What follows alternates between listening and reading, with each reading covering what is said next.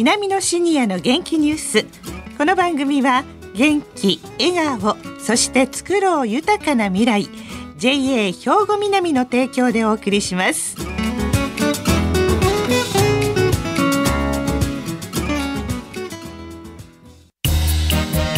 皆様の元気生活を応援する JA 兵庫南。近畿最大級の農産物直売所虹色ファーミン。おすすめは JA 兵庫南エリアの新鮮な地元農産物。皆さんおはようございます。藤原まさです。南のシニアの元気ニュースの時間です。さて今週は特別企画です。ふるさとを共に作りたい。ふるさと兵庫創生塾のご紹介と題してお届けしてまいります。スタジオには、ふるさと兵庫創生塾の塾長と塾生お二人に来ていただきました。それでは自己紹介からお願いします。はい。おはようございます。塾長の小畑豊70歳です。24期生の原田文明69歳です。24期生の藤原恵子63歳です。はい。よろしくお願いいたします。さあそれでは小畑塾長からこのふるさと兵庫創生塾について少しご紹介いただけますか？はい、えー、このふるさと兵庫創生塾は26年前の阪神淡路大震災の教訓の一つであります。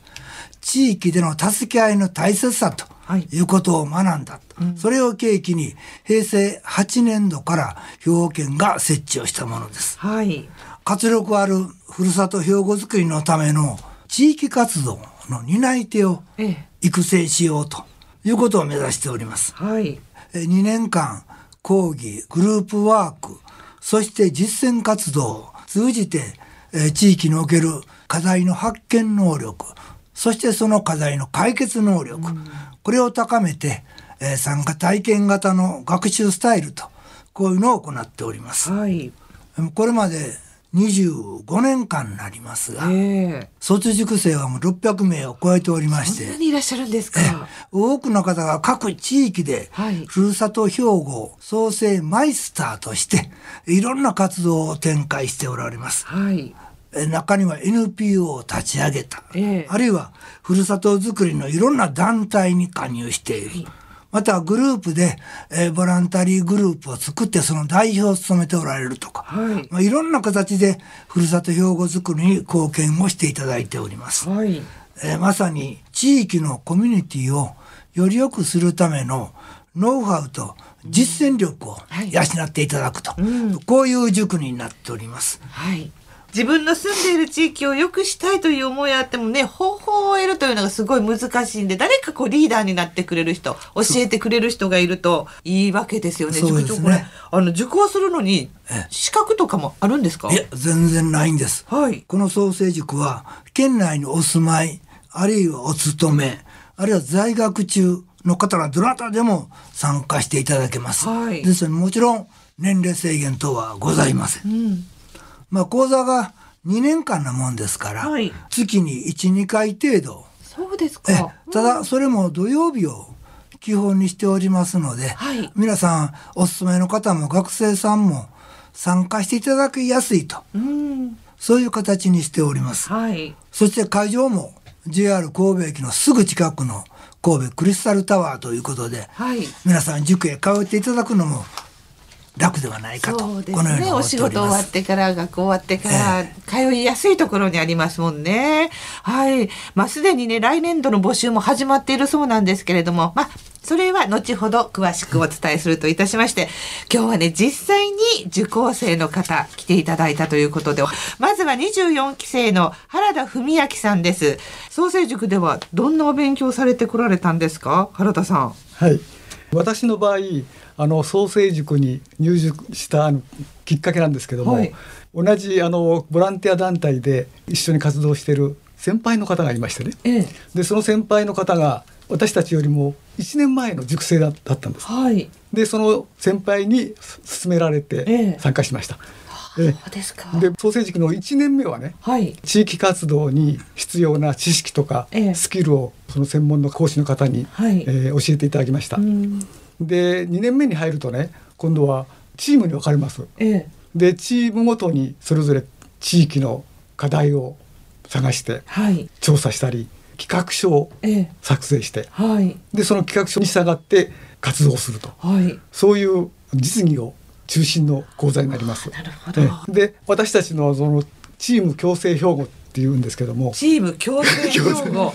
どんな字書くんですか？共生はねあの、はい。共に生きるの共生なんです、はいでまあ地域神戸市の長田区はい。なもんですから、その対象をですねはい。在住外国人に、絞って外国人の方と地域の住民の方のはい。交流をすると、はい。でまあ我々の企画イベントのテーマとしてねええ「気づこう異文化気づこう地域の縁」というようなあ キャッチフレーズを作りええでそういう企画をはい。作り上げました。うん。ところがねやっぱりね参加者を集めるのにだいぶ苦労しましてうね、ん。もうどういうふうに集めていいかわからんっていうことで、もうえ頭を抱えてしまったんです。はい。でところがあの長田区にですね双葉国際プラザといはい。う定住外国人の支援をする施設がありましてね、ええ。そこの協力を得ることができまして、えはい。外国人留学生に声をかけていただいて、ええ。えー集めることができました。はい。で今度はその地域住民をどうやって集めよう、うんそれまた困って困りましてね。ええ。結局自治会とかあの民生委員はい。の方に相談しましてね。でその協力によって地域の方も集めることができまして、はい。結局20人集まって皆さんでこういろいろ話ができたということでね、はい。であの参加された方からはこういう交流の機会っていうのはほとんどないんで、うん。非常に有意義な企画だったとかね。ええ。またこういう機会があればぜひ参加したいっていうのはそういう感想をたくさんいただいて。よかったですね。もうだから主催者としてはもうこれ以上ない喜びでしたね。ねえ、もうねきっかけ作りというのが一番大事ですからねそれがまず第一歩でそれが大成功したということは、うん。でもね皆さ大いにんから励みになりますねそれはね。ねえ。そして藤原さんはいかがですか？はい、私もあのチーム分けになってから2年目は実践ですね、はい。しまして。えその実践が子どもを元気にしよう。それから近所の人はい。とか、それから高齢者の方から親世代ですね、うん。みんなあのなんか顔を知ってても喋ったことない。全然知らない子どもたちもゲームばっかりしていて、はい。あまり外へ遊んでる、まあ、見かけないですね。そうですね。え子どもも少ないです。ええ。まあ、そういう方を交流を図ろうということで作った企画なんですがはい。一応あのミッション焼き芋2020という題名で。焼き芋が出てくるわけですね。これ焼き芋がやっぱりきっかけなんですか？なぜ焼き芋かという言われたんはいですが、ええやはり美味しいものを食べると自然にしゃべるとか、はい。まあ、交流ができるんじゃないかというのうんが底辺にありましてチームの方があの姫路のご自宅の三国のはい。あの市民グラウンドをお借りしてはい。近くはあの黒田官兵衛のあのお城がゆかりの城があるところなんですけれども、でそこのグラウンドを借りれるということで、はい。だいたい100人を想定してたんですが。人数を予定しましたね。あの企画はできましたが、はい。集まることができない。密集ができない。あそれからね学校も地域のイベントもみんなあの中止になってたんでですすね。ね。うん。えちょっと時間を空けたんですけれど一応シミュレーションいうか代表の方を呼んであのこれを続けていきたいということを言いましてはい。まあお子さんなしなんですけれどもやってみようということでまあ大体30人足らずで、うん。グラウンドも借り入れて、はい。落ち葉とか全部掃除して、ええ。薪もいただいて、はい。それでやってみたんですね。うん。それでまあお孫さんとか連れてこられる方もいらっしゃったし自分の子供とか連れてこられた人がいて焼き芋が焼ける間に外で遊ぶゲームも考えてたので、ええ。ゲームをしてもらって、はい。で一応おまあ、焼き芋が焼けたところでまあ一応成功かなと。でいろいろあと始末もきれいにして、えよくよく寝てたから流れはよくあのスムーズにいったと思うんです、ええでこれを続けたいと思はいいます。そっかスタートしたわけですね。そうですか、はい。焼き芋のお味はいかがでした？とても美味しかったですね。ええええもう皆さんやっぱり毎年ね塾長こんなユニークなこと発想されますね。そうなんですよ。もう感心しますけどね。ねそれと今お二人が言われたようにチームを組んでやりますので、ええそのチームの中でお互いに意見を交わしてね、はい。面白いアイデアが出てくるようですね。うん。ああなるほど。この実践ができるっていうのがやっぱりすごいですよね。それはあのこのふるさと兵庫ソーセージの特徴なんですよ。はい。単に講座聞くだけじゃなくて、うんグループ運営というのを学んで、ええその結果それで実践活動をやって、ええ最後活動の発表まで行うとそそういう意味ではこの2つのグループははい成功したと思います。そうですね。ただ他のグループでもコロナの影響で実践活動そのものはもう少し待ってからというグループもありますからね。ねそうですよね。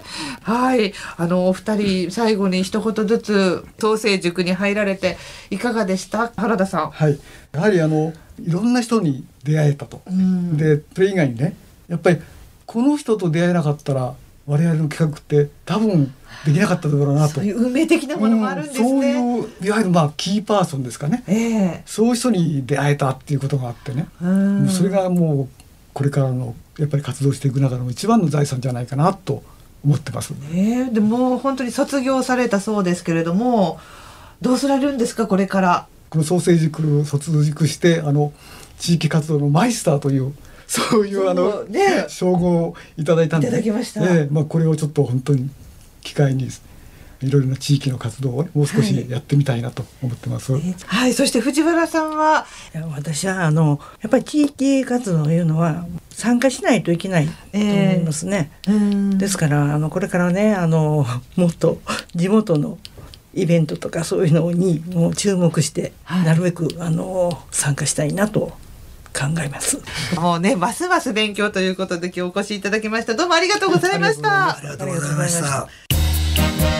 皆様の元気生活を応援する JA 兵庫南近畿最大級の農産物直売所虹色ファーミンおすすめは JA 兵庫南エリアの新鮮な地元農産物さて皆さんいかがでしたでしょうか？今日ご紹介しましたふるさと兵庫創生塾今令和3年度25期生募集しております。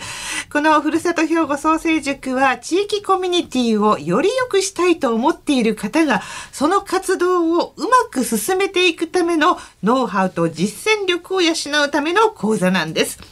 講座は令和3年度と4年度の2年間で兵庫県内にお住まい、お勤め、在学されている方なら、どなたでも受講できます。会場は JR 神戸駅近くの神戸クリスタルタワーです。受講料は年額1年間3万円で30名を募集します。申し込みの締め切りは来月です。4月15日、4月15日の木曜日までとなっています。詳しい内容は、ふるさと兵庫創生塾事務局にお問い合わせください。電話番号申し上げます。078-360-9015 078-360-9015番です。ホームページでも紹介しています。ふるさと兵庫創生塾で検索してくださいね。さあ、この後は兵庫ラジオカレッジの時間です。このままラジオ関西をお聞きください。稲美のシニアの元気ニュース。この番組は元気、笑顔、そして作ろう豊かな未来 JA 兵庫南の提供でお送りしました。